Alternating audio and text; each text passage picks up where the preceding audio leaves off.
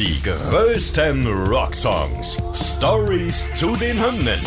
Tragisch, komisch oder kurios. Verrückte und unglaubliche Geschichten hinter den Songs, die ihr so noch nicht kanntet.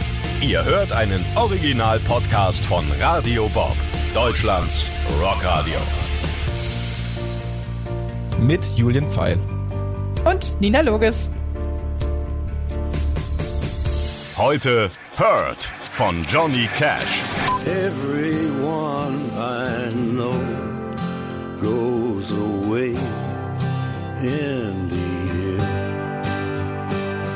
And you could have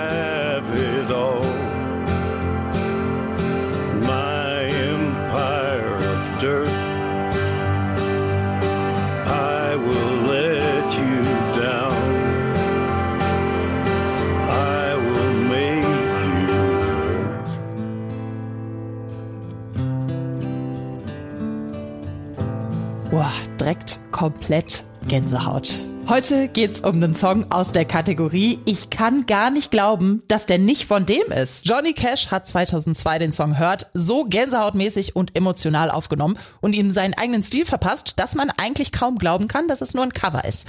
Tatsächlich ist es aber ein Song von den wunderbaren Nine Inch Nails. Und jetzt mal zur Einordnung, weil man bei Nine Inch Nails und Johnny Cash jetzt nicht direkt an eine Musiker-Liebesbeziehung denken würde. Wie kommt's zu dem Cover? Mal kurz zu Johnny Cash, der euch ja bestimmt bekannt ist als einer der größten Künstler unserer Zeit. Mit nicht mal 50 Jahren ist er in die Country Music Hall of Fame gekommen. Das ist heute sogar ein Museum, um die kulturellen Errungenschaften dieses Genres zu erhalten. Mit knapp 60 kommt er dann auch in die noch bekanntere Rock'n'Roll Hall of Fame. Viele von uns würden ab dann schon in Rente gehen und das Restleben als Cocktailschlürfender Floridianer am Strand genießen. Aber nein, Johnny Cash legt nochmal richtig los. Und das auch gerne außerhalb seiner Country Music Bubble. Der hat Bock, sich nochmal neu zu erfinden. Der will niemandem mehr was beweisen und macht nur noch das, worauf er richtig Lust hat. Kennt man ja, ne? Wenn so Leute ein bisschen älter sind, schon irgendwie alles erreicht haben, dann, dann packen sie das aus, was sie selbst machen wollen. So. Manchmal ist es gut. In den 90ern kommt er dann mit den American Recordings der Albenserie nochmal auf die großen Bühne und ins Rampenlicht zurück. Im Gepäck hat er einen Mann, der hier schon sehr viele Rockhymnen-Podcasts im Hintergrund äh, mitgemischt hat, nämlich den Produzent Rick Rubin. Der hilft auch Johnny Cash bei seinem kleinen Wandel. Und das Geheimrezept, wir haben hier ein äh, kleines Rezept, bitte mitschreiben. Erstens, zurückgeschraubter Sound. Häufig liegt der Fokus nur auf Cash und seiner Akustikgitarre.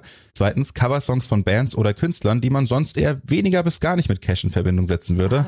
Ah, Das schmeckt, ne? Und garniert wird das Ganze dann auch noch mit ein paar alten Cash-Songs, die neu aufgenommen werden.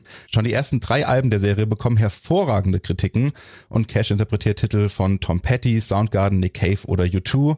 Und für die vierte Platte der Reihe kommt Rick Rubin dann schließlich mit einem wirklich sehr ungewöhnlichen Vorschlag an, nämlich unserem Hurt. Und eigentlich gefällt Cash der Liedvorschlag des Produzenten gar nicht mal so gut. Das ist nämlich so gar nicht sein Stil, sagt er selbst.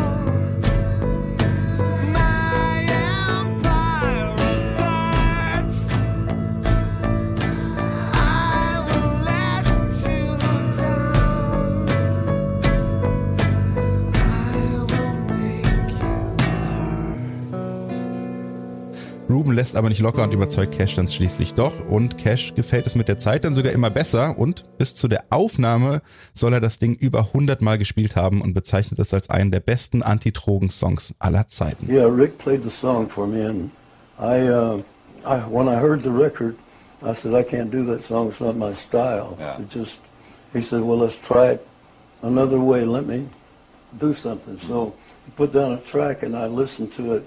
So we started working on that. From from there, we started working on it until uh, we got the record made. So viel also schon mal zum mysteriösen Weg von Johnny Cash zu den Nine Inch Nails. Aber es gibt noch mehr. Rick Rubin, der kleine Fuchs, hat natürlich auch eine spezielle Verbindung zu dem Song. Trent Reznor ist nämlich ein alter Freund von äh, Produzent Rick Rubin. Der ist der eigentliche Schöpfer von Hurt. Der hat's für das Nine Inch Nails Durchbruchsalbum The Downward Spiral von 1994 geschrieben. Es war ein Konzeptalbum, das sich um den tragischen Absturz, daher Downward Spiral.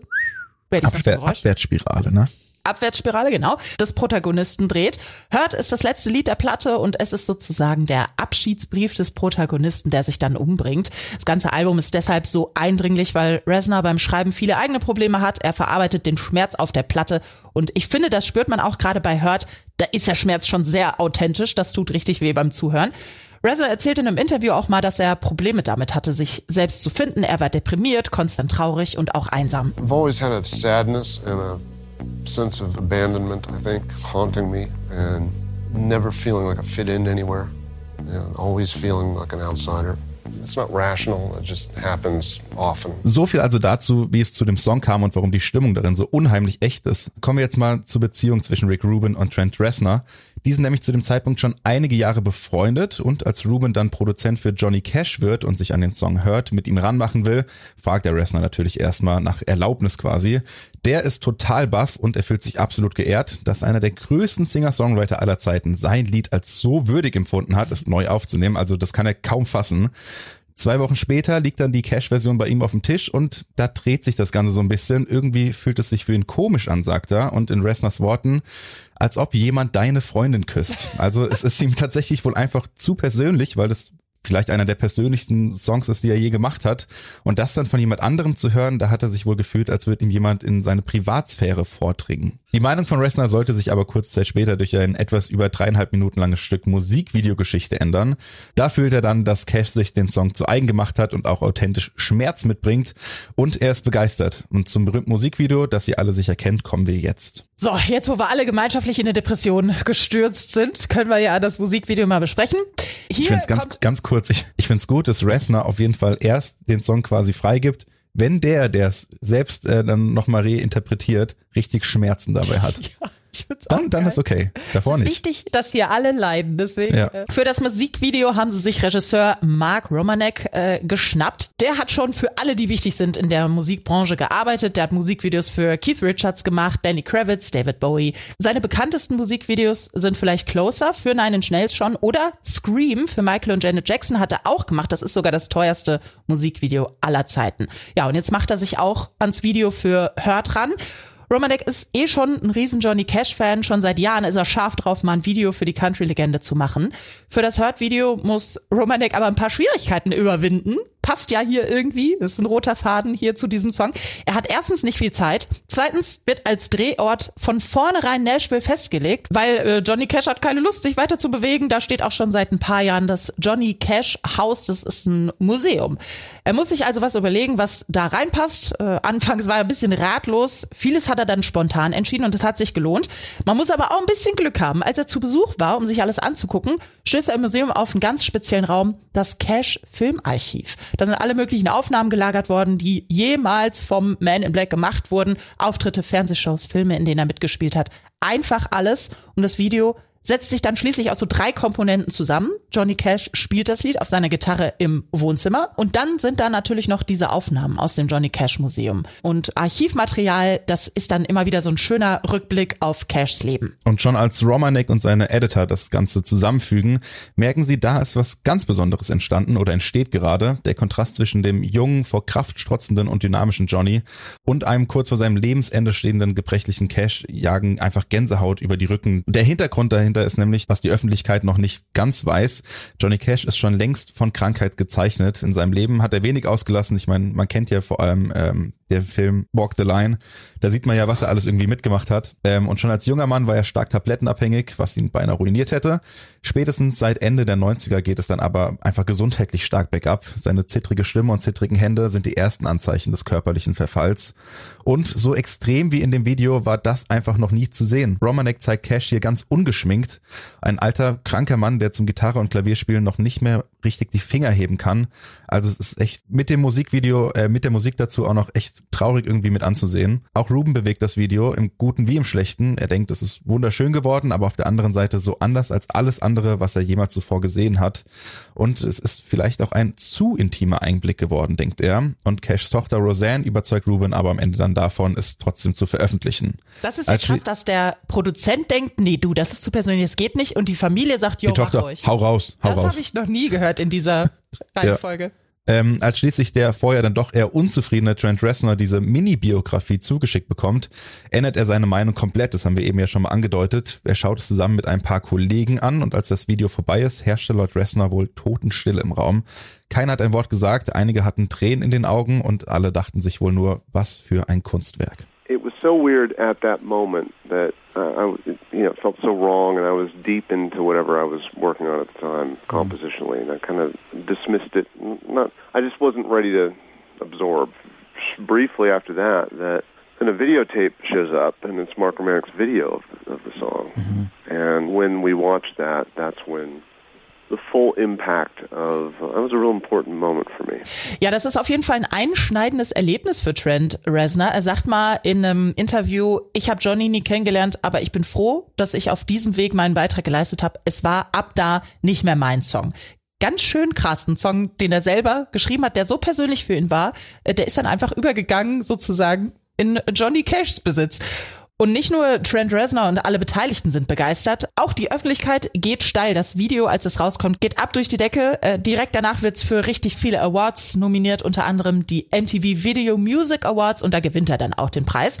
Außerdem gibt's sogar einen Grammy für das Video. Leider können die Cash den Erfolg nicht so richtig ungetrübt genießen, weil kein halbes Jahr nach der Veröffentlichung vom Video stirbt Johnnys Frau June, June Carter, noch vor der Preisverleihung. Johnny ist natürlich tief betroffen, seine große Liebe ist tot und er ist noch da. Und eine seiner letzten handschriftlichen Notizen danach ist, jetzt ist sie ein Engel und ich nicht. Das geht natürlich unter die Haut. In einem Telefonat mit Ruben erzählt er auch, dass es das Schmerzvollste ist, was er je erlebt hat. Lange sind die beiden aber nicht mehr getrennt. Cash folgt ihr nur wenige Monate später. The Man in Black stirbt am 21. September 2003 und hinterlässt mit Hurt eines der bedeutendsten Lieder seines Spätwerks und durch seinen Tod ist es, glaube ich, auch noch mal noch eingängiger geworden. Ja, es macht alles noch trauriger und noch ja. realer irgendwie, finde ich, ja. Fassen wir das Ganze doch noch mal zusammen. Vielleicht sind es die vielen tragischen Geschichten, die von Reznor und insbesondere die von Cash, die Hurt so besonders machen. Wer nichts mit Cash am Hut hat, kennt diesen Song mit Sicherheit trotzdem. Er wird auch überall verwendet die ganze Zeit. Es ist Finde ich wirklich einer der traurigsten Lieder, die es vielleicht jemals gab. Ähm, außerdem gilt der Song als einer der besten Coversongs aller Zeiten. Also sobald irgendwo von irgendwem mal eine Umfrage gestartet wird, ist der Song eigentlich immer ganz oben mit dabei. Und es zeigt eben auch, was ein gutes Cover ausmacht. Eben nicht nur einfach alles nachmachen, sondern versuchen das Original einfach auf seine Art neu zu interpretieren und was eigenes daraus zu schaffen. Ja, und während es bei Reznor der verzweifelte Abschiedsbrief ist, macht ihn Cash zu einem Rückblick auf sein einzigartiges, teilweise unwirkliches Leben voller Höhen und Tiefen. Was genau den Unterschied macht, beschreibt Rick Rubin hier ganz gut. If you listen to the words, if you forget the music, and if you get what, if you forget what Nine Inch Nails sounds like, and you just read it like a poem, and then you imagine a 70 year old man reading these lyrics, it'll be it'll be profound. It's profound. Einen richtig schönen Schlusssatz gibt's von YouTube-Frontmann Bono. Der hat nämlich mal über diesen Song gesagt oder beziehungsweise über das Cover. Trent Reznor wurde geboren, um den Song zu schreiben, aber Johnny Cash wurde geboren, um ihn zu singen. Die größten Rocksongs. Stories zu den Hymnen. Ihr wollt mehr davon? Bekommt ihr jederzeit in der MyBob App und überall, wo es Podcasts gibt. Und die geballte Ladung an Rocksongs gibt's nonstop in den über 40 Rockstreams, in der App und auf radiobob.de. Radio Bob. Deutschlands Rockradio.